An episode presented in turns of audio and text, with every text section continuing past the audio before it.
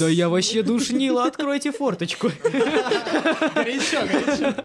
Кстати, с этого выпуска мы будем не одни. Теперь разбираемся во всех моментах поступления с человеком, который и сам проходит через это, потому что учится в 11 классе. В прошлом выпуске мы разобрались, какие предметы мы будем сдавать и в каком количестве.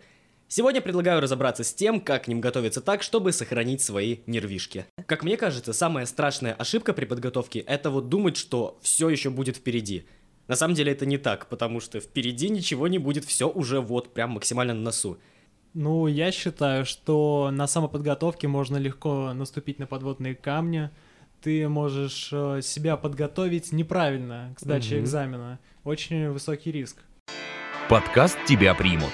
Студенты Смолгу делятся лайфхаками о том, как поступить в университет без боли и СМС, но с регистрацией в личном кабинете абитуриента.